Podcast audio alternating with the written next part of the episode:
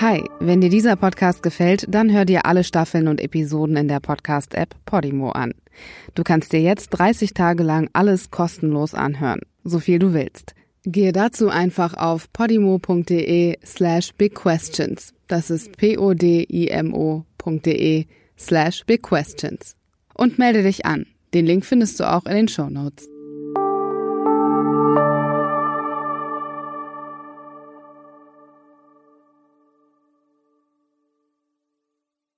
Und ich wehre mich so ein bisschen dagegen, dass eben nur solche Jobs in den Vordergrund gestellt werden. Wir hören und lesen immer eben über Schauspieler, über Sportler, über Künstler, über die hippe Bloggerin aus Berlin Mitte. Und die Masse der Gesellschaft, die hat aber ganz andere Berufe, über die redet gar keiner. Mhm. Und denen wird eingeredet durch diese Berichte, Dein Job, du gehst jeden Tag in ein Büro und machst da die Lohnbuchhaltung oder Schadensabrechnung bei einer Versicherung oder du gehst in eine Fabrik. Du hast dein Leben völlig vergeudet. Herzlich willkommen zu Big Questions. Mein Name ist Serdar Somunju und in diesem Podcast versuche ich mit Hilfe von Experten die großen Fragen der Menschheit zu beantworten. Wie transparent sollte die Lobbyarbeit sein? Sollten wir Drogen legalisieren? Und wie gefährlich ist künstliche Intelligenz? Oder heute die Frage Arbeit. Und zwar die Frage, muss Arbeit glücklich machen? Ja oder nein? Und dazu habe ich zwei ganz wichtige Gäste. Und jetzt muss ich ein bisschen die Namen nochmal Du hast nämlich einen sehr besonderen Namen, haben wir gerade schon im Vorgespräch gesagt. Ranghild Struss, richtig? Richtig. Habe ich richtig ausgesprochen? Sehr gut. Es wird aber Ragnhild geschrieben, weil es ein norwegischer Name ist. Richtig. Ich weiß also schon einiges über dich. Und dann haben wir noch Volker Kitz hier im Studio. Hallo. Lass mal ein bisschen was über eure Biografie erzählen. Also Ranghild, wir fangen mit dir an. Du bist, darf ich das sagen, 39 Jahre alt im besten Alter. Das dürftest du sagen. Ich bin allerdings schon 40 und da wird es dann wahrscheinlich schon ein bisschen brenzlig. Auch 40 geht auch noch. Ich bin 51. Das fühlt sich schlimmer das an. Das sieht man dir nicht an. Nein, danke sehr. Also dir sieht man die 40 auch überhaupt nicht an. Du bist Karriereberaterin, Diplomkauffrau, Master of Ori Organizational Psychology. okay hast studiert Betriebswirtschaftslehre mit dem Schwerpunkt Organisation und Personal sowie Banken und Finanzen an der European Business School. Ist die in Köln? Nee, in Österreich-Winkel. In Österreich-Winkel, wo ist das denn? In der Nähe von Wiesbaden. In der Nähe von Wiesbaden. Also hast wirklich diverse Dinge gemacht, bist auch Autorin, hast Bücher geschrieben, Work-Life-Balance von jungen Führungskräften und Unternehmensberatern und ein anderes Umgang mit Selbst- und Fremdbild im Unternehmen. Richtig? Artikel sind das, ja, das keine Bücher. Soweit habe ich es noch nicht geschafft, aber wer weiß. Vielleicht schreibst du eines Tages ein Buch. Ganz im Gegensatz, Volker kann dir das erzählen, wie das ist. Sagen, ganz im Gegensatz zu Volker, meinem zweiten Gast, der hat nämlich Bücher geschrieben und bevor ich sage, welche Bücher, erstmal ein bisschen über ihn. Du bist Sachbuchautor und Jurist hast Rechtswissenschaft und Psychologie in Köln studiert und an der New York Universität und promovierst in oder hast promoviert in Rechtswissenschaften warst in der Forschung, in der Lehre tätig, unter anderem am Max-Planck-Institut und hast Beiträge veröffentlicht und natürlich auch Bücher. Unter anderem 2011 der Titel Psycho, Fragezeichen, logisch, nützliche Erkenntnisse der Alltagspsychologie. 2016, 2017 auch, also einiges schon auf dem Kerbholz, wenn man das so sagen kann. Ja, man muss ja sehen, wo man bleibt. Man muss sehen, wo man bleibt. So, jetzt kommen wir zu unserem Thema. Ich habe die Angewohnheit, relativ simple Fragen am Anfang zu stellen, damit wir irgendwie auf den Knackpunkt der Sache kommen. Ich bin nie so vorbereitet, dass ich jetzt mehr wüsste als ihr. Ihr wisst viel mehr als ich. Was ist Arbeit und warum muss Arbeit glücklich machen? Ranghild. Ab wann wird etwas Arbeit? Arbeiten wir gerade? Auf jeden Fall. Also für mich ist Karriereplanung immer auch Lebensplanung und deshalb heißt Arbeiten eigentlich auch das Leben zu leben. Ich glaube, dass eine Trennung heute überhaupt nicht mehr zulässig ist. Arbeit sollte insofern glücklich machen, als dass du durch deine Arbeit nicht in deinem Lebensglück eingeschränkt wirst. Darum geht es mir eigentlich mehr. Es geht mir weniger darum zu sagen, dass die Verantwortung für dein Glück im Außen liegt, also dass du irgendwas überhaupt in die Verantwortung nehmen könntest, damit du von außen glücklich wirst. Natürlich hast du selber die Verantwortung dafür zu übernehmen, aber ich bin der Meinung, dass für jeden einen richtigen Platz gibt und dass es auf gar keinen Fall so sein dürfte, dass deine Arbeit dazu beiträgt, dass dein persönliches Empfinden von Glück und Zufriedenheit im Leben sinkt simpel gesagt, man darf nicht zu viel sinnlos arbeiten, sondern man sollte genauso viel arbeiten, dass es Sinn macht. Also Sinn ist ja nochmal so eine ganz andere Komponente, die je nach Persönlichkeit vielleicht eine größere oder weniger größere Rolle spielt, wenn es um die Arbeitsmotivation geht. Ich glaube vor allen Dingen, dass es darum geht, dass du kongruent zu deiner Persönlichkeit arbeiten solltest. Also, dass du beim Arbeiten das Gefühl haben solltest, dich selbst entfalten zu können und in deinem Potenzial zu wachsen, weil letztendlich neben bedeutungsvollen Beziehungen eigentlich nichts glücklicher macht. Mhm. Und Arbeit beziehe ich da nicht nur auf erwerbstätig tätig zu sein, sondern vor allen Dingen eben jedweder Tätigkeit nachzugehen, die vielleicht für dich mit einem bestimmten Zweck oder Ziel verbunden ist. Volker, ab wann beginnt etwas Arbeit zu sein und bis wann ist es Hobby? Naja, Arbeit wird es in dem Moment, wo ich damit Geld verdiene und sogar meinen Lebensunterhalt verdiene. Ich bin das, Schauspieler, ich verdiene mit meiner Arbeit Geld. Ich empfinde es nicht als Arbeit. Das ist schön für dich, das geht aber anderen anders. Und ich sehe so diesen Zwang, den wir der Arbeit aufbürden, unserem Leben einen Sinn zu schenken, uns glücklich zu machen, das betrachte ich kritisch. Also du hast jetzt Bücher aufgelistet, die ich geschrieben habe. Ich denke, das, worum es hier heute geht, das Thema, ist das Buch Feierabend, warum man für seinen Job nicht brennen muss. Das habe ich vor zwei Jahren geschrieben. Und das Buch, das hat eine große Diskussion ausgelöst und ich habe viele Zuschriften auch bekommen. Und in dem Buch wende ich mich dagegen, dass wir sagen müssen, wenn jemanden seinen Job nicht aus jeder Pore mit Spaß und Leidenschaft jeden Tag erfüllt, dann läuft was schief, dann vergeudet derjenige sein Leben.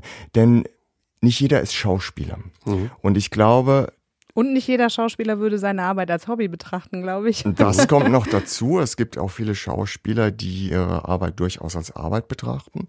Und ich glaube, das Problem ist, dass in den Medien oft keine repräsentativen Tätigkeiten vorkommen kommt es ein bisschen drauf an, wer mich beauftragt, ob ich selber mir den Auftrag gebe zu arbeiten und sage, ich mache das freiwillig oder ob es jemanden gibt, der mich dazu verpflichtet, etwas zu tun und sei es auch nur ein Zwang, den ich selbst mir auferlegt habe.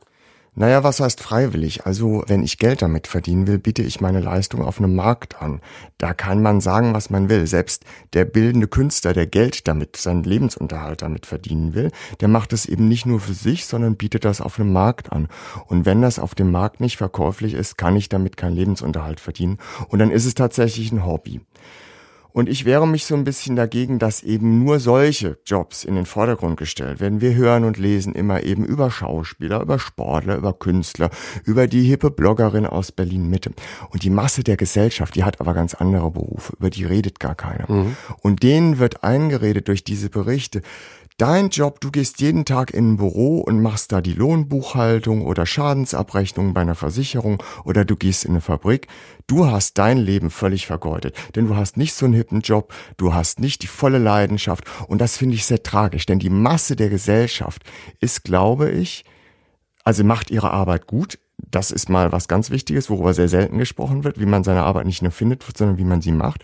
Macht ihre Arbeit gut und ich glaube, die Masse der Gesellschaft findet ihre Arbeit auch ganz in Ordnung. Mhm. Sie leidet nur darunter, dass ihnen ständig eingeredet wird, das reicht nicht. Du musst platzen vor Spaß und Leidenschaft. Mhm. Und das finde ich, das, das finde ich tragisch, wollte, weil das, das, sehr viel Unglück stiftet. Ich glaube dir, dass das oft vorkommt, dass sowas impliziert wird, war aber nicht das, was ich damit sagen wollte. Meine Frage bezog sich eher auf den Gedanken, ist Arbeit tatsächlich immer mit Geld verbunden? Oder ist nicht auch Leidenschaft zum Beispiel eine Voraussetzung, um arbeiten zu können und sich dabei erfüllt zu fühlen? Rangelt. Also ich glaube, erstmal würde ich nicht nur erwerbstätige Tätigkeiten als Arbeit darstellen, weil ja auch eine Mutter zum Beispiel, die dafür eventuell kein Geld kriegt, arbeitet. Ja, selbstverständlich. Das ist natürlich auch Arbeit. Also von daher ist der Arbeitsbegriff, glaube ich, dehnbar. Ich glaube, wir sollten vielleicht mal unterscheiden zwischen einer Angestelltenposition, für die ich Geld bekomme und jedweder anderen Arbeit, der ich so nachgehe. Denn wenn ich zu Hause meine Wäsche mache, dann ist das für mich auch Arbeit, muss ich sagen. Ich glaube nicht, dass jeder Persönlichkeitstyp Leidenschaft empfinden muss. Weil ich glaube, dass es je nach Mensch unterschiedlich ist, ob du überhaupt motivational dazu ausgerichtet bist, Leidenschaft zu empfinden. Vielleicht ist es auch eine gewisse Ruhe, die dir die entsprechende Freude bei der Arbeit bereitet oder eine Herausforderung, schwierige Aufgaben zu erledigen. Vielleicht ist es aber auch so, du sprachst gerade die Arbeit in der Fabrik an. Es gibt ja zum Beispiel auch Zen-Mönche, die den ganzen Tag den Garten kehren. Das ist auch Arbeit und letztendlich geht es darum, eine kontemplative Note, die ich dieser Arbeit gebe, um darüber dann Zufriedenheit zu bekommen bekommen. Von daher glaube ich, und da gebe ich dir recht, dass das Passion-driven Arbeiten nicht für jeden, also das leidenschaftsorientierte Arbeiten nicht für jeden eine Voraussetzung ist, um am Ende sagen zu können, ich mache den Job gerne oder gut. Um den Job gut zu machen, muss ich auch können, was ich tue. Ansonsten sage ich immer, dass es lieber ein Hobby bleiben sollte. Dann lass uns vielleicht mal ein bisschen anthropologischer an die Sache rangehen. Wir gehen in die Steinzeit zurück. Ab wann hat der Mensch angefangen, bewusst zu arbeiten? Was würdet ihr als, als Datum definieren? Darüber kann Immer ich keine schon? Aussage treffen. Ich glaube, dass alles, was einem bestimmten Zweck dient, vielleicht in einem weitesten Begriff als Arbeit gesehen werden könnte.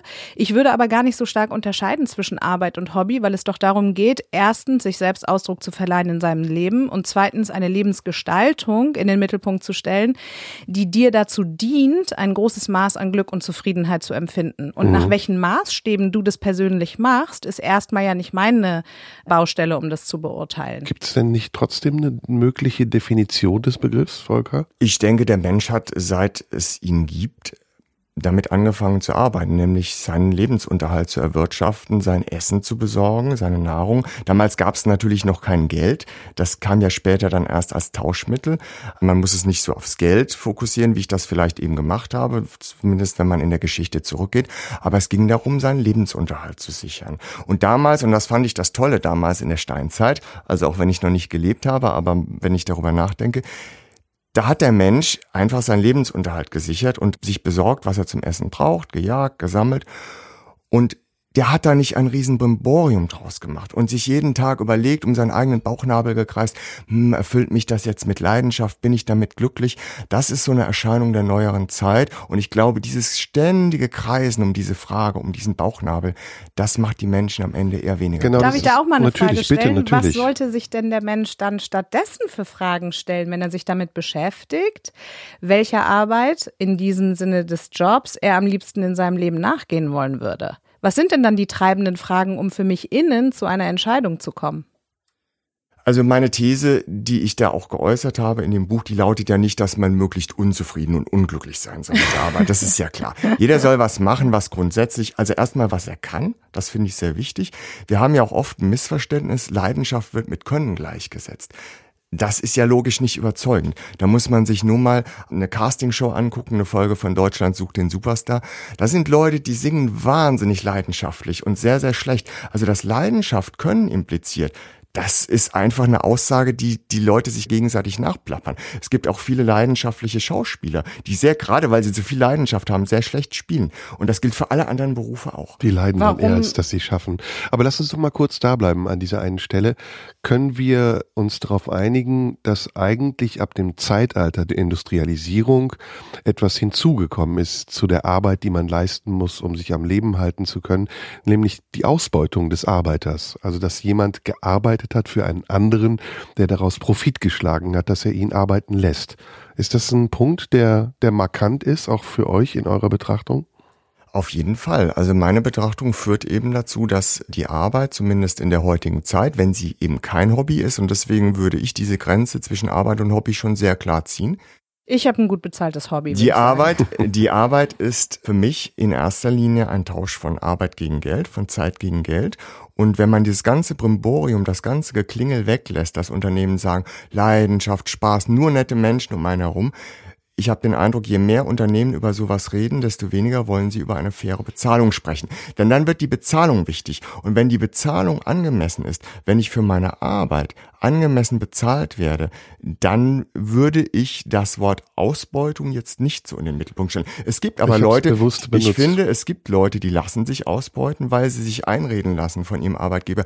Ich schenke dir ja den Lebenssinn, so viel Freude, nur nette Menschen, toll, dass du hier sein darfst. Eigentlich müsstest du noch was draufzahlen, aber wir zahlen dir noch ein bisschen kleines Handgeld und damit sei mal zufrieden. Aufgrund dieser Erzählweise, die Unternehmen haben, verzichten Leute darauf, angemessene Bezahlung für ihre Arbeit zu verlangen. Das ist ja noch ein anderes Thema, da werden wir auch noch zu kommen. Also zum Thema Ausbeutung würde ich gerne nochmal sagen, dass die Verantwortung auch da, glaube ich, und das ist unsere Aufgabe, wenn es in Zukunft darum geht, sich mit Arbeit und auch der entsprechenden Arbeit, die man selber verrichten möchte, auseinandersetzt.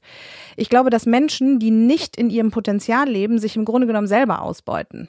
Also ich glaube, das ist jetzt eine sehr steile These, aber dass die Verpflichtung und das Mandat von neuer Arbeit eigentlich da liegt, ähm, dass wir uns so hinreichend mit uns selbst auseinandersetzen müssen und das ist eben dann unsere persönliche Eigenverantwortung, dass wir eben nicht das Gefühl von Ausbeutung weder durch uns selbst noch durch andere bei der Arbeit erleben. Aber bleiben wir nochmal an diesem markanten Punkt der Industrialisierung Ende des vorvorvergangenen Jahrhunderts und Marx und ganz viele andere Theoretiker, die das ja zum Thema gemacht haben, haben reagiert auf eine Entwicklung der Menschheitsgeschichte, in der plötzlich Bedarf entstand, waren zu produzieren und zwar relativ schnell und viel, um diesen Bedarf zu decken und damit deswegen Industrialisierung einer bestimmten, vielleicht sogar Industrie oder einer bestimmten Gesellschaftsschicht zugänglich zu machen. Es gibt im ersten Band von Das Kapital das Kapitel Die Ware.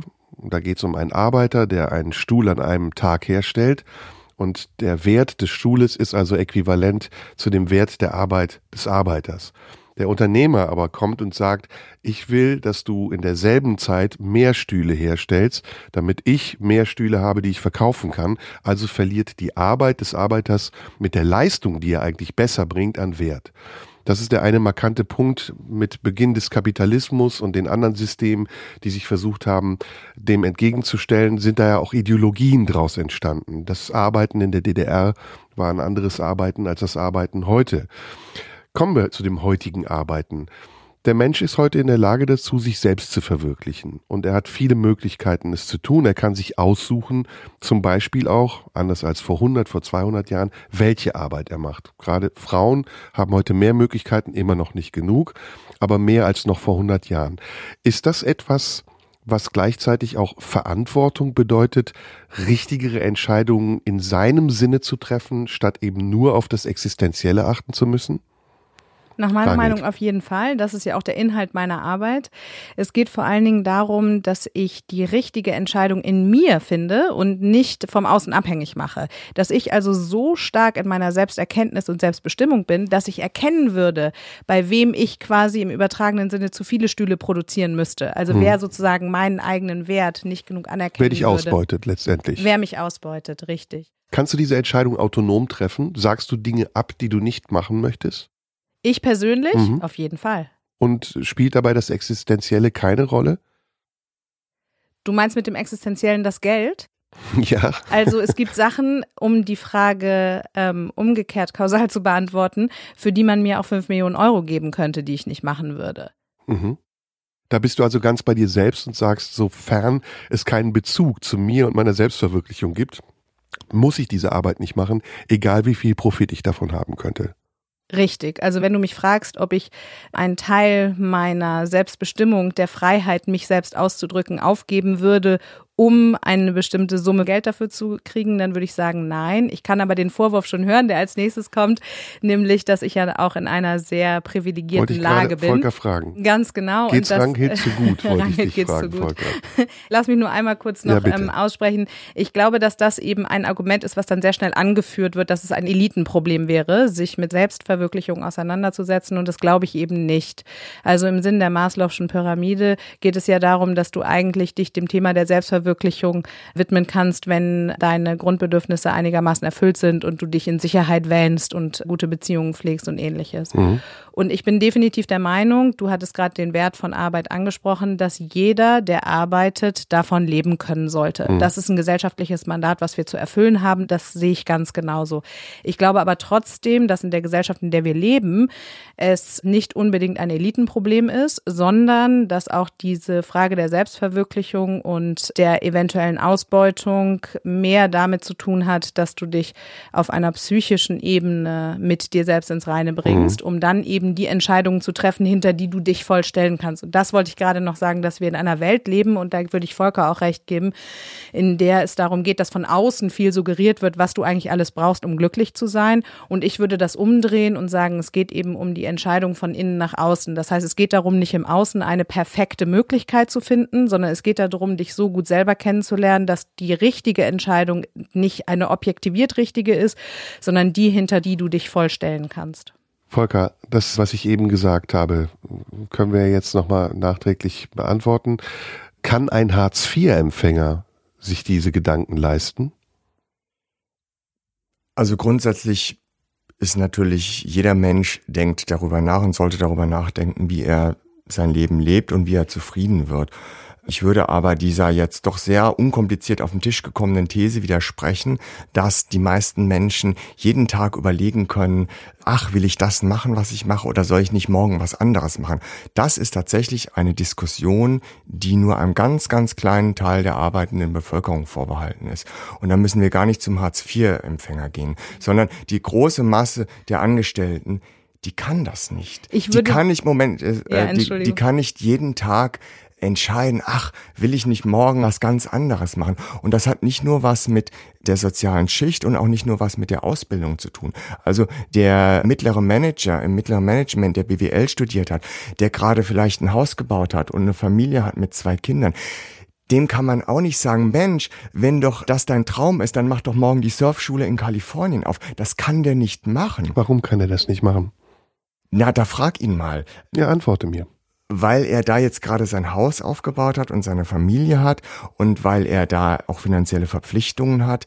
Deswegen kann er nicht einfach abbauen und morgen die Surfschule in Kalifornien eröffnen. Das ist doch schon ein bisschen naiv, diesen Leuten zu sagen, Mensch, wenn das dein Traum ist, worauf wartest du mhm. denn noch? Ist das naiv, Rangelt? Nein. Also erstmal, glaube ich, geht es nicht nur darum, sich die Frage zu stellen, ob man etwas machen kann und was man machen möchte, sondern ich glaube, dass eine gestaltende, zukunftsorientierte Frage vor allen Dingen darauf abziehen sollte, sich zu fragen, wie man etwas macht, damit man eben vielleicht sich auch im entscheidenden Sinne überhaupt in die Bewegung bringen kann. Und da glaube ich, dass sich diese Frage jeder jeden Tag stellen kann. Und ich glaube übrigens, dass eine Verpflichtung von, ich habe ein Haus gekauft und so weiter, also da kann mir sicher auch wieder vorgeworfen werden, dass das eine elitäre Betrachtungsweise ist. Ich glaube, dass Materie niemals der einschränkende Faktor sein sollte, um lebenswichtige Gut, Entscheidungen ich habe hier eine Zahl, die wir vielleicht als Anlass nehmen sollten, um uns darüber noch weitere Gedanken zu machen. Fast zwei Drittel, also 63,1 Prozent der Beschäftigten sind mit ihrer Arbeit unzufrieden. Sind das Menschen, die einfach nicht wissen, wie sie sich selbst verwirklichen sollen, oder haben die einfach Verpflichtungen, denen sie sich nicht entziehen können? Ich glaube, dass das eben die Menschen sind, die darunter leiden, dass ihnen das ständig eingeredet wird, dass es nicht reicht, einer in Anführungszeichen normalen alltäglichen Arbeit nachzugehen.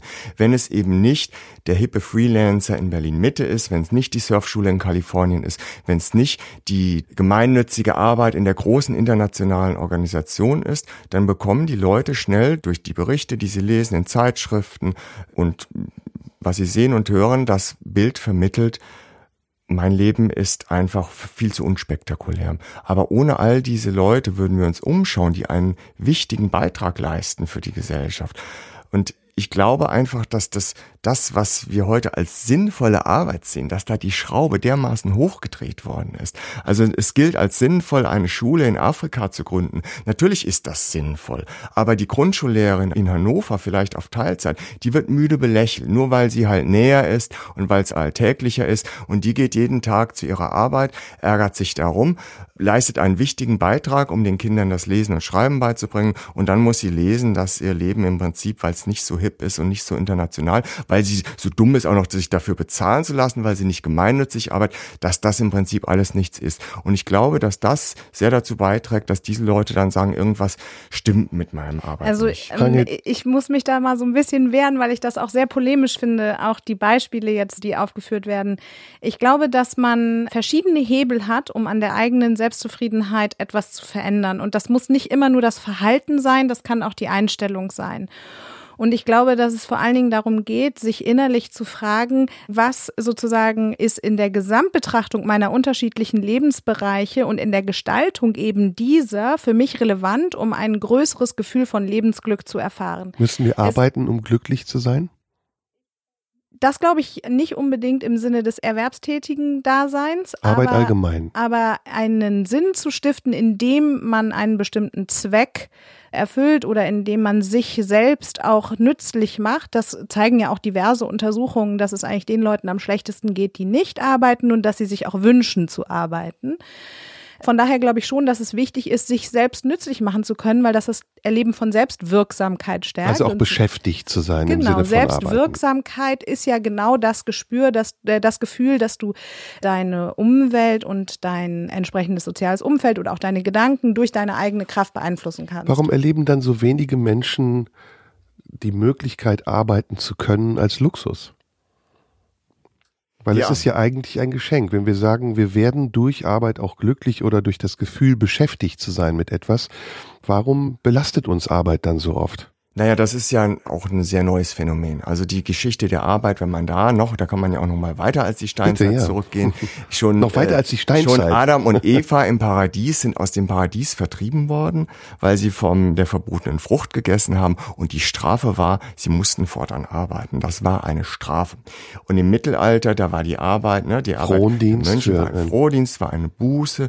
Und das kam eigentlich erst mit Martin Luther, dass der Beruf zu Berufung wurde. Und das ist gerade gerade mal 500 Jahre her. Das ist eine verdammt kurze Zeit gemessen an der Geschichte der Menschheit. Also diese Idee, dass die Arbeit uns den Lebenssinn schenkt, Erfüllung schenkt, die ist ganz jung. Mhm. Die ist überhaupt nicht so selbstverständlich, wie das heute getan wird. Mhm. Und ich würde aber Ranghild da völlig zustimmen. Du hast es eben so als Widerspruch formuliert, aber das ist eigentlich, ich glaube, da sind wir uns sehr einig, dass man nicht immer nur was ändern muss an dem, was man macht, sondern wie man es macht und auch an der Einstellung. Das ist ja genau das, was ich damit meine. Und ich möchte eben die Grundschullehrerin in Hannover dazu ermutigen, ihre Einstellung so zu ändern, dass sie sagen, dass ich muss mir doch nicht sagen lassen, meine Arbeit ist weniger sinnvoll als eine Schule aber in Afrika. Ich frage mich immer, wer das eigentlich alles sagt sagt, weil letztendlich ähm, kennt man ja auch sehr viele Gegenstimmen. Also es gibt ja auch viele Leute, die eben total begeistert sind von dem, was sie tun oder die sich auch damit in Frieden arrangieren können, dass für sie Arbeit eben Arbeit ist im Sinne von, ich verdiene den Lebensunterhalt, mit denen, indem ich meinen Kindern etwas ermögliche. Das kann ja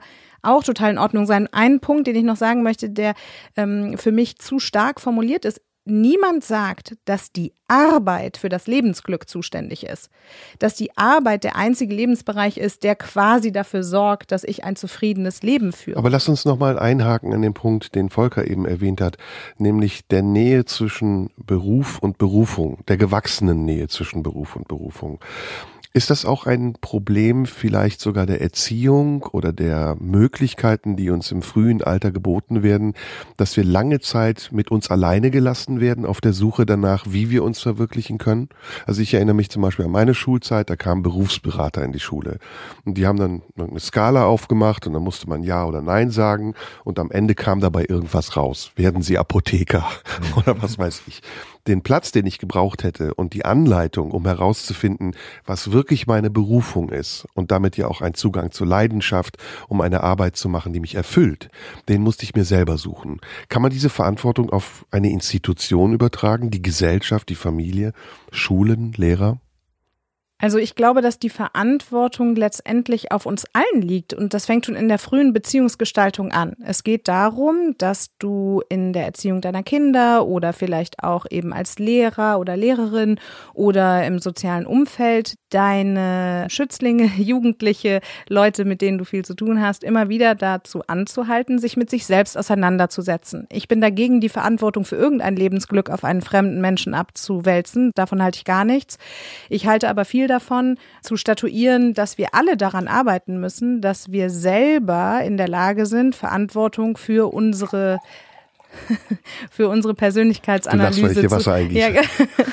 ähm, sollte dich nicht ablenken. Vielen Dank, nein, kein Bitte. Problem. Also die Verantwortung für das Lebensglück sollte niemals auf irgendjemand anderen übertragen werden. Ich glaube aber, dass wir alle, und da sind auch Institutionen übrigens zu angehalten, daran mitarbeiten können, dass Jugendliche genau diese Entscheidung eben für sich selber besser treffen können. Also ich meine, das ist ja unser tägliches Brot bei dem, was ich so tue.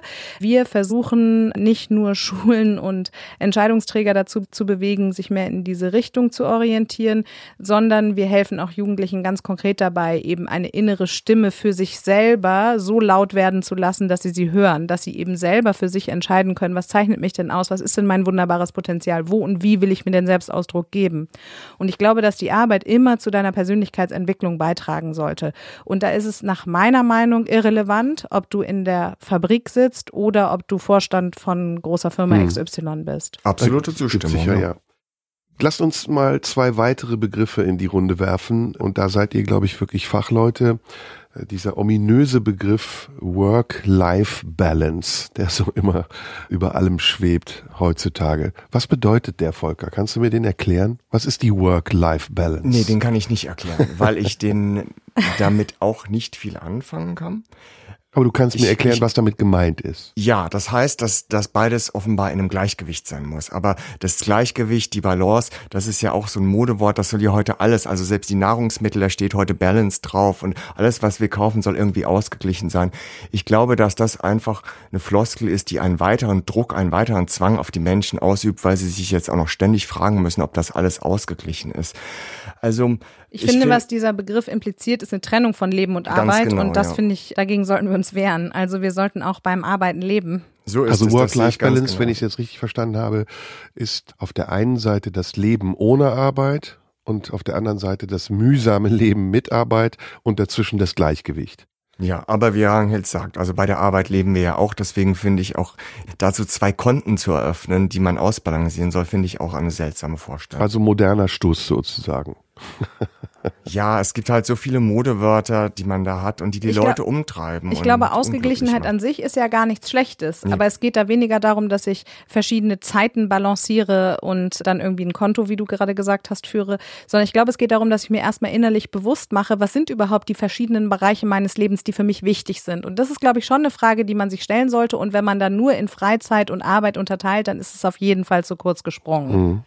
Aber diese Übung sollte jeder mal machen, sich vielleicht so ein Tortendiagramm aufzuzeichnen und mal zu überlegen, was sind eigentlich die unterschiedlichen Säulen in meinem Leben, denen ich Energie schenken möchte. Also wo möchte ich sozusagen einen Aspekt der Selbstverwirklichung, ein Aspekt der Freizeit, der Ausgeglichenheit, der Entspannung oder was auch immer leben und wie erfüllt bin ich in diesen Bereichen und dann auch die Frage, wie viel Energie stecke ich im Moment da rein und wie zufrieden macht mich das? Mhm. Weil ich glaube, und das wollte ich eben noch sagen zu der Jobfrage, dass manche Leute auch im Job so unzufrieden sind. Du sagtest eben 63 Prozent. Es gibt ja auch andere Untersuchungen, die inzwischen sagen, dass nur noch 20 Prozent unzufrieden sind. Es kommt ja auch immer irgendwie, glaube ich, so ein bisschen auf die Grundgesamtheit der Leute an, die man fragt.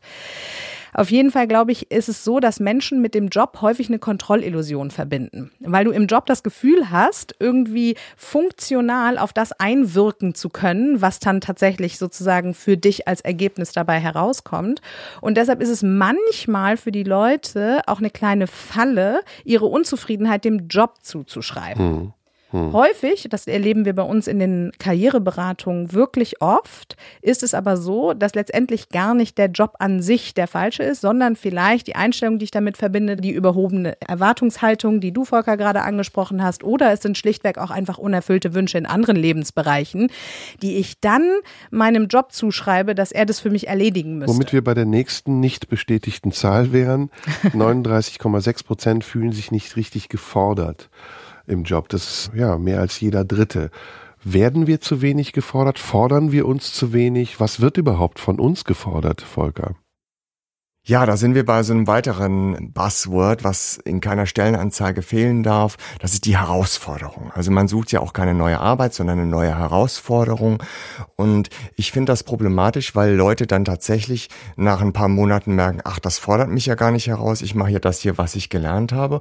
Und das ist auch jeden Tag mehr oder weniger ähnlich. Und die Leute denken, da läuft was schief. Aber wie soll es denn sonst laufen? Alle Leute reden von Herausforderungen, aber die Wahrheit ist doch, wir wollen mit Menschen zu tun haben, die routiniert ihre Arbeit machen. Also wer will mit einem Piloten fliegen, der vor dem Flug durchsagt, dieser Flug ist eine Herausforderung für mich?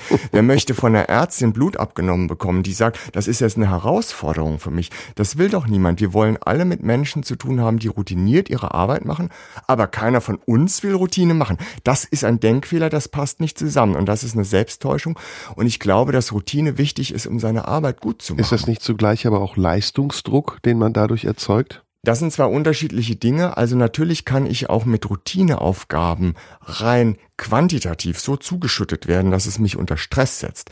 Also wenn die Hälfte der Abteilung entlassen wird und ich soll jetzt die Arbeit für zwei oder drei machen, dann setzt mich das unter Stress, ohne dass die Tätigkeit inhaltlich anspruchsvoller wird. Und das ist dann was, wo ich sagen würde, da gehen wir in Richtung Ausbeutung. Und deswegen finde ich es so verdammt wichtig, dass wir da über die Bezahlung reden Da und reden nicht über das drüber. Geklingel, du kannst dich auch hier selbst verwirklichen und sei froh, dass du die Arbeit hast, sondern sagen, nee, ich mache hier die Arbeit und dafür möchte ich ordentlich bezahlt werden. Und wenn Aber schließt sich das gegenseitig aus? Nein. Aber weil wir so viel über das eine reden, also ich sehe in den Stellenanzeigen ganz viel Leidenschaft, Erfüllung, nur nette Leute, ein nettes Team und ganz, ganz selten lese ich in einer Stellenanzeige, dass da steht, die Arbeit wird gut bezahlt oder auch nur wird angemessen Lass uns bezahlt. darüber Fast reden. nie. Warum steht das nicht da? Lass uns über diesen zentralen Begriff reden, nämlich Gerechtigkeit. Wir zäumen das Pferd mal ein bisschen von hinten auf. Wir reden ja jetzt über Arbeit als sehr allgemeinen Begriff. Dabei gibt es ja sehr unterschiedliche Arbeit. Ob das derjenige ist oder diejenige, die bei McDonalds hinter dem Tresen steht, oder ob das jemand ist, das wird heutzutage seltener vorkommen als noch vor 150 Jahren, der am Fließband steht, ob das eine Müllmann oder eine Müllfrau ist, ein Lehrer, Pflegepersonal, Akademiker. Also wir haben unterschiedliche Formen von Arbeit. Jetzt ist es die Aufgabe nicht nur der Politik, sondern auch eines innergesellschaftlichen Diskurses herauszufinden, was ist eigentlich gerecht. Ne? Also wie viel muss eigentlich derjenige, der bei McDonald's hinterm Tresen steht, bekommen, damit er das Gefühl hat, ich werde im Verhältnis zu anderen gerecht bezahlt. Zum Beispiel, jetzt komme ich wieder auf das von eben zurück, zum Tennisspieler, mal das ganz Extremste, der auf den Platz geht und für drei geschlagene Bälle fünf Millionen Euro Preisgeld bekommt. Gibt es so etwas wie eine übergreifende Gerechtigkeit, die man als Maßstab nehmen kann, um zu sagen, Arbeit wird auch gerecht entlohnt? Rangelt? Also wenn es jetzt darum geht, Gerechtigkeit so zu definieren, dass man die Zeit mit dem entsprechenden Geld in Relation setzt und dann verschiedene Leute, die verschiedenen Jobs nachgehen, miteinander vergleicht, dann glaube ich, leben wir auf keinen Fall in einer Gesellschaft, in der gerecht entlohnt wird. Mhm. Was Gerechtigkeit als Minimum auszeichnen sollte, glaube ich, ist, dass wenn du Vollzeit beschäftigt bist, du davon leben können solltest. Und das, glaube ich, ist leider in manchen Einkommensklassen im Moment in Großstädten nicht der Fall. Ist dafür eine Lösung ein bedingungsloses Grundeinkommen, wie zum Beispiel in Finnland, Volker? Mindestlohn, sind das Lösungen? Ja, also ich formuliere in meinem Buch auch ein paar Grundsätze für eine faire Bezahlung. Einer davon ist zum Beispiel von einem Vollzeitjob, wie du sagtest, muss man selbstverständlich leben können. Das, ich sage jetzt selbstverständlich, es ist aber nicht selbstverständlich. Es geht nicht an, dass Leute, die Vollzeit arbeiten, noch zwei, drei Nebenjobs haben müssen, um Essen und Unterkunft für sich und die Seinen zu besorgen. Es müssen ähnliche Tätigkeiten ähnlich entlohnt werden. Und die Entlohnung sollte in einem Verhältnis stehen zu der Verantwortung, die ich trage und auch zu dem Wert, den ich schaffe. Und wenn der Tennisspieler halt, wenn das so viele Leute gucken, und das ist ja auch ein Produkt, was sich mit Werbung verkauft, was Geld einspielt, dann ist natürlich das so, dass er viel Geld erwirtschaftet und auch viel verdienen kann. Und das Preisgeld kriegt er ja auch nur, wenn er gewinnt. Darauf kann man schon gucken, aber ich finde, es kommt auch auf die Verantwortung an. Also Leute, die zum Beispiel in der Pflege arbeiten, in Heilberufen, die tragen eine ganz große Verantwortung und das muss besser entlohnt werden. Die werden natürlich Ob das dramatisch bedingungslose. Grundeinkommen, da, das ist natürlich eine ganz andere Frage. Das ist ja gerade keine Entlohnung für Arbeit. Jetzt öffnen sich natürlich noch weitere Themenbereiche, die wichtig sind. Also nicht nur die Frage nach gerechter Bezahlung, sondern auch die Frage nach Lebensunterhaltskosten. Wir zahlen mittlerweile fast die Hälfte unseres Einkommens für Miete oder für Grundkosten, die wir brauchen, um leben zu können.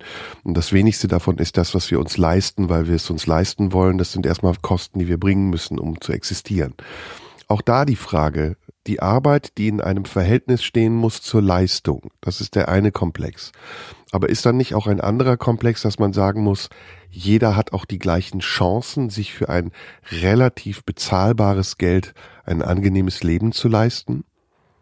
Also spielen da nicht Interessen gegeneinander? Rangel, du guckst sehr nachdenklich und fast ja, ich böse. hänge noch bei der Frage. Nee, böse nicht. Überhaupt nicht. Es regt mich zum Nachdenken an. Das mag ich, das gefällt mir. Ich hänge noch hinter der Frage des bedingungslosen Grundeinkommens, weil ich glaube, dass genau die Fragen, mit denen ich mich täglich in meiner Arbeit beschäftige, dann umso wichtiger werden. Nämlich, wenn ich ein bedingungsloses Grundeinkommen habe, dann wird ja die Frage für mich viel wichtiger, wie kann ich dann immer noch Verantwortung für das übernehmen, was ich tue? Wie kann ich dann immer noch in die Selbstwirksamkeit gehen, in die innere Produktivität, was mich letztendlich ja dazu führt, dass ich ein Ich-Erleben habe, dass ich Kraft spüre, dass ich mich als wertvoller Teil der Gesellschaft empfinde und dass ich dementsprechend dann auch die Werte für meine eigene Lebenszufriedenheit wahrscheinlich höher ansetzen würde. Also ich glaube, ein bedingungsloses Grundeinkommen, und da hing ich gerade noch, würde diese Fragen nach Analyse der eigenen Persönlichkeit äh, gar nicht obsolet machen. Im Gegenteil, ich glaube, dass sie dann noch wichtiger werden würden. Ich war ganz woanders. Jetzt äh, waren wir sozusagen nebeneinander in Gedanken vertieft. Ich war eigentlich bei der Frage nach der Rentabilität. Also was passiert eigentlich zum Beispiel nach einem langen Arbeitsleben? Wie hast du eingezahlt in dein Alter? Und wie ist das, was dir auf dem Weg begegnet ist, zum Beispiel auch gerecht gewesen? Also Menschen, die viel Geld haben, ich breche es jetzt mal runter, die gehen zu einer Bank und dann sagt der Bankbeamte, äh, wir könnten das Geld investieren in Altersvorsorge, dann kaufen kaufen sie noch eine Immobilie und dann vermehrt sich das Geld sozusagen, ohne dass man dazu weiter arbeiten muss. Diese Möglichkeiten haben ja normale, in Anführungsstrichen, Arbeitnehmer nicht. Die gehen in die Fabrik oder wo auch immer, die leisten ihre acht Stunden Dienst, kriegen dafür genau das, was sie verdient haben. Ob das Mindestlohn ist oder darüber spielt keine Rolle. Und es spielt schon eine Rolle, nur jetzt im Augenblick nicht. Am Ende aber stehen beide am Ende eines langen Arbeitslebens und der eine kann sich sehr viel leisten, weil er eben auf diesem einen Level auch immer begünstigt wurde und vielleicht die Möglichkeiten klug genutzt hat. Und der andere hat vielleicht sogar gar nichts. Die Rente heute ist minimal. Also was bekommt man heute? Das wisst ihr sicher besser als ich. Mindestrente. Na, so alt sind wir auch noch nicht, dass wir das so gut wissen. Na gut, aber du bist da ein ausgesprochener Fachmann. Ich schätze, lass uns gemeinsam schätzen. 1000 1500 Euro, das wird schon sehr viel Rente sein. Ich glaube, es wird noch viel weniger sein. Und jetzt kommen wir noch zu denen, die wir eben genannt haben. Pflegepersonal zum Beispiel. Leute, die eine sehr mühsame, aufopfernde Arbeit bringen und dafür kaum verhältnismäßig gut bezahlt werden. Die haben dann auch am Ende ihres Lebens, ihres Arbeitslebens dieses Problem. Und da ist der Begriff Gerechtigkeit, finde ich, schon sehr zentral. Habt ihr eine Ambition, das, was ihr als Blick auf Arbeit und das Wesen der Arbeit nennt, gerechter zu machen? Und wenn ja, wie kann das gerechter werden? Ich wiederhole die Frage nochmal. Ja, auf jeden Fall. Also das hängt ja zusammen. Was ich nach dem Arbeitsleben habe und mir leisten kann, das hängt ja unmittelbar damit zusammen, wie meine Arbeit, während ich sie verrichtet habe, vergütet wurde. Und deswegen sage ich nochmal, meine Forderung, das ist das, wozu ich die Menschen auch ermuntern will, ist selbstbewusst mehr zu fordern für ihre Arbeit, die wertvoll ist für die Gesellschaft und wichtig ist für die Gesellschaft. Und sich nicht zufrieden zu geben damit, dass sie gesagt kriegen, ach, die Arbeit ist doch wichtig für dein Leben, für die Selbsterfüllung und so weiter. Sondern nein, ich möchte jetzt auch angemessen bezahlt werden. Dafür. Müssen wir auch solidarischer sein mit denen, die nicht so viel haben? Also zum Beispiel eben nicht nur Mindestlohn anbieten, damit die versorgt sind, sondern zum Beispiel auch Abgaben für andere Leute fordern, die nicht so viel verdienen, von denen, die mehr haben? Ja, naja, also Stichwort so, Reichensteuer und so weiter und so fort. Also so funktioniert ja unser Staat grundsätzlich schon. Ne? Aus dem Steueraufkommen werden Sozialleistungen finanziert. Das äh, ist ja jetzt schon so. Die Frage ist natürlich immer, zu welchem Grad. Ich finde das aber interessant. Du hast vorhin so den, die Frage nach den Lebenshaltungskosten gestellt und das hängt ja zusammen. Also natürlich kann ich mehr mir von meiner Arbeit leisten, wenn die Lebenshaltungskosten niedrig sind.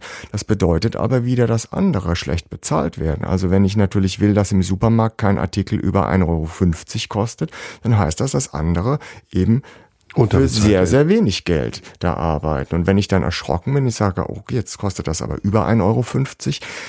Und dann mindert das natürlich das, was ich für meine Arbeit mir leisten kann, aber es würde anderen ermöglichen, mehr zu arbeiten. Ich glaube, da können wir schon ein bisschen umdenken. Aber da beißt sich die Katze in den Schwanz. Ja. Je teurer die Dinge werden, desto schwieriger wird es wieder für andere. Rangelt, gibt es Gesellschaften, die weiter sind als wir? Das ist für mich sehr schwer zu beantworten, weil ich ja mit meiner Arbeit vor allen Dingen auf das einzelne Individuum ausgerichtet bin. Also in meiner Arbeit geht es ja darum, vor allen Dingen zu sagen, im Innen zu beginnen mit der Entscheidung, das Leben im Außen zu gestalten. Und das, was Volker auch gerade gesagt hat, er erwähnte das Wort Mut. Also mutiger zu sein, auch einzufordern, was man verdient hat zu verdienen, was man verdient hat. Und da ist eben mein Ansatz, den Einzelnen zu coachen, den Einzelnen zu beraten, was sein persönliches Potenzial und dessen Entfaltung im Leben ausmachen könnte und was das auch im Arbeitsleben bedeuten könnte. Mhm. Und ich glaube, dass wir auch als Gesellschaft vor allen Dingen genau diesen Punkt mehr unterstützen sollten, die Leute hm. mehr in die Eigenverantwortung zu bringen. Denn wenn irgendwann keiner mehr in der Lage ist, ein Krankenhaus zu eröffnen, ich habe jetzt gerade gelesen, dass irgendwie die Kinderkrebsstation der Charité nicht mehr Kinder aufnehmen hm, kann, hm, weil es nicht genug Pflegepersonal gibt, dann muss sich etwas ändern. Ich möchte natürlich überhaupt nicht promoten, dass kranke Leute dafür die Leidtragenden sind, auf keinen Fall. Aber je mehr Eigenverantwortung, je mehr Selbstwert ich auch spüre, in der Form, als dass ich mir eben nicht mehr eine Arbeit andrehen lasse, die weder meinem Potenzial entspricht, noch für gerechte Entlohnung sorgt, desto weiter und schneller werden wir uns, glaube ich, als Gesellschaft entwickeln, nämlich potenzial- und stärkenorientiert vorzugehen. Das ist ja auch volkswirtschaftlich total wichtig, dass die Leute bei ihrer Arbeit Zufriedenheit ja, empfinden. Ja, also ich ja. meine, wie viele Milliarden Euro da vergeudet werden, weil Leute eben keine hohe Mitarbeiterzufriedenheit haben, weil sie keine hohe Mitarbeiterbindung haben, weil sie hohe Fehlzeiten haben. Da gibt's ja auch Untersuchungen darüber, dass wenn du eben nicht mit deinem Job zufrieden bist, dann macht dich das krank, weil eben diese Diskrepanz zwischen sozusagen authentisch zu leben und etwas anderes zu tun, die wird gefüllt mit irgendwas, was negativ ist. Dann hast du eben entweder psychische oder physische Herausforderungen, du hast Unfälle, du hast Streit und ähnliches. Das können wir ja in unseren Beratungen tagtäglich sehen. Mhm. Von daher, glaube ich, geht es eben sehr stark darum, den Einzelnen da drin zu stärken, für sich einzustehen, denn so entsteht Gerechtigkeit. Also konstatieren wir mal jetzt als Fazit. Wir brauchen Arbeit, um auch glücklich sein zu können. Wir müssen beschäftigt sein in irgendeiner Form, ob wir es Arbeit nennen oder Erwerbstätigkeit, das entscheidet der Zusammenhang. Wir brauchen leistungsgerechte Bezahlung. Wir müssen für das, was wir leisten, gerecht bezahlt werden. Und wenn ich dich richtig verstanden habe, und da bin ich deiner Meinung, wir brauchen eine Motivation, um diese Leistung zu bringen. Und die soll von innen kommen und nicht als Anreiz von außen stehen. Können wir dazu auch nehmen, dass wir sagen, der Staat kann diese Motivation geben, indem er die Interessen seiner Bürger ja, anders berücksichtigt, indem er das fördert, was im Inneren ist und nach außen will. Ich würde es nicht gleich wieder auf den Start schieben alles. Ich glaube, da sind gerade auch wir gefragt, die wir hier reden, auch die Leute, die eben in den Medien über Arbeit berichten. Denn wir werden nicht mehr Leute dazu bringen, in der Pflege zu arbeiten, wenn wir in den Glanz- und Gloria-Geschichten über Arbeit und Erfüllung immer nur über den Tennisspieler, den Schauspieler und die Bloggerin sprechen. Ich habe bei dir einen schlechten Ruf als Schauspieler, habe ich das Gefühl. Nee, aber ich bin ganz froh, dass der Karriereberater noch nicht. Nein. Was sollte ich denn sonst machen? Nee, nee, nein, das, so ist das ja nicht nicht gemeint. Ich habe ja darum, eigentlich, ich habe Orchestermusik studiert, das ist doch viel ungerechter übrigens. Ja, es, das ist ja auch, das ist ja auch super, dass, dass Schauspieler Schauspieler sind. Mir geht's nur darum, dass das immer die Beispiele sind, die genannt werden für ein erfülltes Arbeitsleben. Ja, das ist doch klar, dass da kein Mensch Pfleger werden will. Hm. Also ich möchte nochmal auf die Rolle des Staates zurückkommen, weil ich da dann doch eine steile These nochmal hier ins Mikrofon flüstern möchte. Ich glaube, dass der Staat über die Institutionen der Erziehung, der Bildung eine Möglichkeit hat, genau das zu fördern, was du gerade gesagt ja. hast. Nämlich, ich glaube zum Beispiel, dass es in den Schulen das kann ja schon ganz früh anfangen, ein System geben sollte, entweder ein Schulfach oder eine Nebenbeschäftigung, ein Training sollten Lehrer bekommen, was ermöglicht, dass sich junge Kinder intensiv selbst reflektieren können, damit eben nicht der Anspruch entsteht, dass irgendwas von außen mich erfüllen muss, sondern damit ich verstehe schon in jungen Jahren, ich selber bin für mein ja. Glück verantwortlich und ich habe auch ein Recht einzufordern, was zu mir passt. Ich habe ein Recht, der Tätigkeit nachzugehen. Und ich muss vor allem dabei unterstützt werden. die meiner Forderung. Persönlichkeit Ausdruck verleiht, ganz genau. Ich muss als junger Mensch darin unterstützt werden, eben diese reflektiven Fähigkeiten überhaupt erst zu erlangen. Hm. Die Leute, die wir als junge Leute in unserer Beratung haben, die haben häufig Probleme auf die Frage zu antworten, was sie denn an sich selber gerne mögen, was sie gut können, was ihren Selbstwert stärkt. Hm. Das macht mich regelrecht fuchsig. Hm. Also das muss man doch irgendwie können, ja. Hm. Und das ist nicht der Fehler der Jugendlichen, sondern da liegt es wirklich daran, dass die institutionellen Einrichtungen Einrichtungen, die sich mit Beziehungspflege, Erziehung, Bildung und so weiter auseinandersetzen, dass die genau dieses Moment integrieren müssen. Und das geht ja in der Uni Einfaches, weiter. Ja, ja, also ich meine, weiter. die Studienabbrecherzahlen, das sind eine wahnsinnig Aber da gibt's ja hohe ganz Kostenverschwendung. Da gibt es ja ein ganz einfaches Beispiel, also auch aus meiner Schulzeit.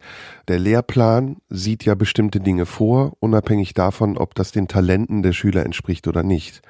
Und keiner, jedenfalls in meinem Lehrerkollegium, hat sich damals Gedanken darüber gemacht, ob es mir was bringt, eine Mathearbeit zu schreiben, sondern ich hatte die Pflicht zu erfüllen, das zu tun. Und irgendwann in meinem Leben, als ich festgestellt habe, ich habe mit Mathe gar nichts am Hut, war das fast schon verschwendete Zeit. Ich hätte mir gewünscht, dass meine Lehrer zum Beispiel auch erkannt hätten, der Junge hat ein Talent für was weiß ich was, ob es jetzt bei mir Musik ist oder bei einem anderen was Wir anderes. haben gerade eine ganz interessante Untersuchung durchgeführt, die wurde auch im Spiegel und so weiter veröffentlicht. Und zwar haben wir mit den Klienten, die wir in den letzten Jahren hatten, mal geschaut, okay, welche haben ein Einser-Abitur und welche haben ein Dreier-Abitur. Und dann haben wir das verglichen mit entsprechenden Talenten, auf die sie mehr oder weniger zurückgreifen, die man über den Gallup Strength Finder, ich weiß nicht, ob ihr ihn kennt, äh, untersuchen kann. Und da kam eben raus, dass natürlich vor allen Dingen umsetzungsorientierte Talente, die auf Fleiß und Disziplin und ähnliches, Selbstkontrolle und so weiter ausgerichtet sind, eher Talente sind, auf die Einserkandidaten zurückgreifen. Das heißt, die werden eher dann auch durch Noten belohnt und da ist das kognitive Potenzial erst einmal außen vor. Und bei den Dreier-Absolventen waren es eben hauptsächlich kommunikative und beziehungsbildende Talente. Und mhm. damit sage ich nicht, dass Noten abgeschafft werden sollten, auf keinen Fall. Aber auch das ist fürs Selbstbewusstsein. Und das Selbstbewusstsein ist eine ganz wichtige Voraussetzung, um erstens Entscheidungen über Leistungen für sich selber treffen zu können und zweitens auch den Mut zu haben, sich Sachen zuzutrauen. Also für das Selbstbewusstsein, glaube ich, und da sind wir beim Staat und den Bildungsinstitutionen, ist es total wichtig, dass eben Talente, die sich nicht in Schulnoten wie zum Beispiel Mathematik oder ähnlichem Kreativität oder ein Feedback-Mechanismus mhm. in der Schule erfahren, mhm. dass eben die Selbstwirksamkeit mhm. der Schüler dahingehend promoted wird, dass die verstehen, hey, ich muss nicht unbedingt Fach XY gut mhm. können, um auf dem Arbeitsmarkt etwas wert zu sein, sondern das, was ich kann, hat die volle Berechtigung, voll entfaltet zu werden und ich kümmere mich darum, weil ich jetzt schon davon ausgehen kann, dass das auch belohnt wird. Ich habe den Eindruck, ihr beide seid mit eurer Arbeit jedenfalls sehr glücklich. den, den Eindruck habt ihr mir hier deutlich hinterlassen. Meine Arbeit ist ein Traum, eines ja. der größten Geschenke meines Lebens. Ich Aber bin das auch heißt damit eben sehr nicht, glücklich, ja. dass ich jeden Tag ins Büro gehe und von meinen Kollegen, Mitarbeitern oder wie auch immer verlange, dass die mich jetzt glücklich machen, sondern ich frage mich natürlich auch immer wieder selber, wie kann ich meinen Job gestalten?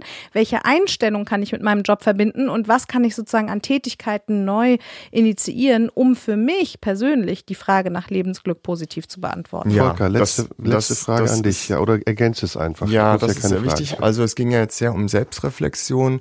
Das ist auf jeden Fall wichtig. Mir scheint es aber nicht so zu sein, dass das Problem unserer Gesellschaft ein Untermaß an Selbstreflexion ist, sondern ich habe den Eindruck, das, was viele Leute ins Unglück stürzt, ist das ständige Grübeln, das ständige Kreisen um sich selbst, tut mir das gut, bin das noch ich, was soll ich tun, tue ich das Richtige, das macht die Leute wahnsinnig. Es ist ein Übermaß an Selbstreflexion.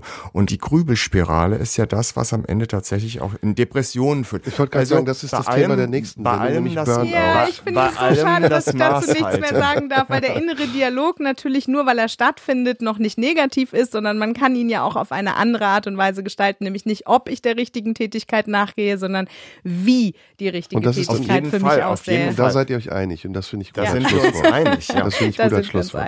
Bei mir waren heute Rangel Struss und Volker Kitz. Wir haben über die Frage gesprochen, Beruf oder Berufung muss Arbeit glücklich machen. Und das hier ist Big Questions, eine Sendung, in der wir über die ganz wichtigen Fragen der Gesellschaft sprechen. Schön, dass ihr da wart. Mir hat es großen Spaß gemacht. Vielen Dank. Danke auch. Das war Big Questions. Mein Name ist Serdas Somunju und ich habe versucht, mit meinen Gästen die großen Fragen der Menschheit zu beantworten.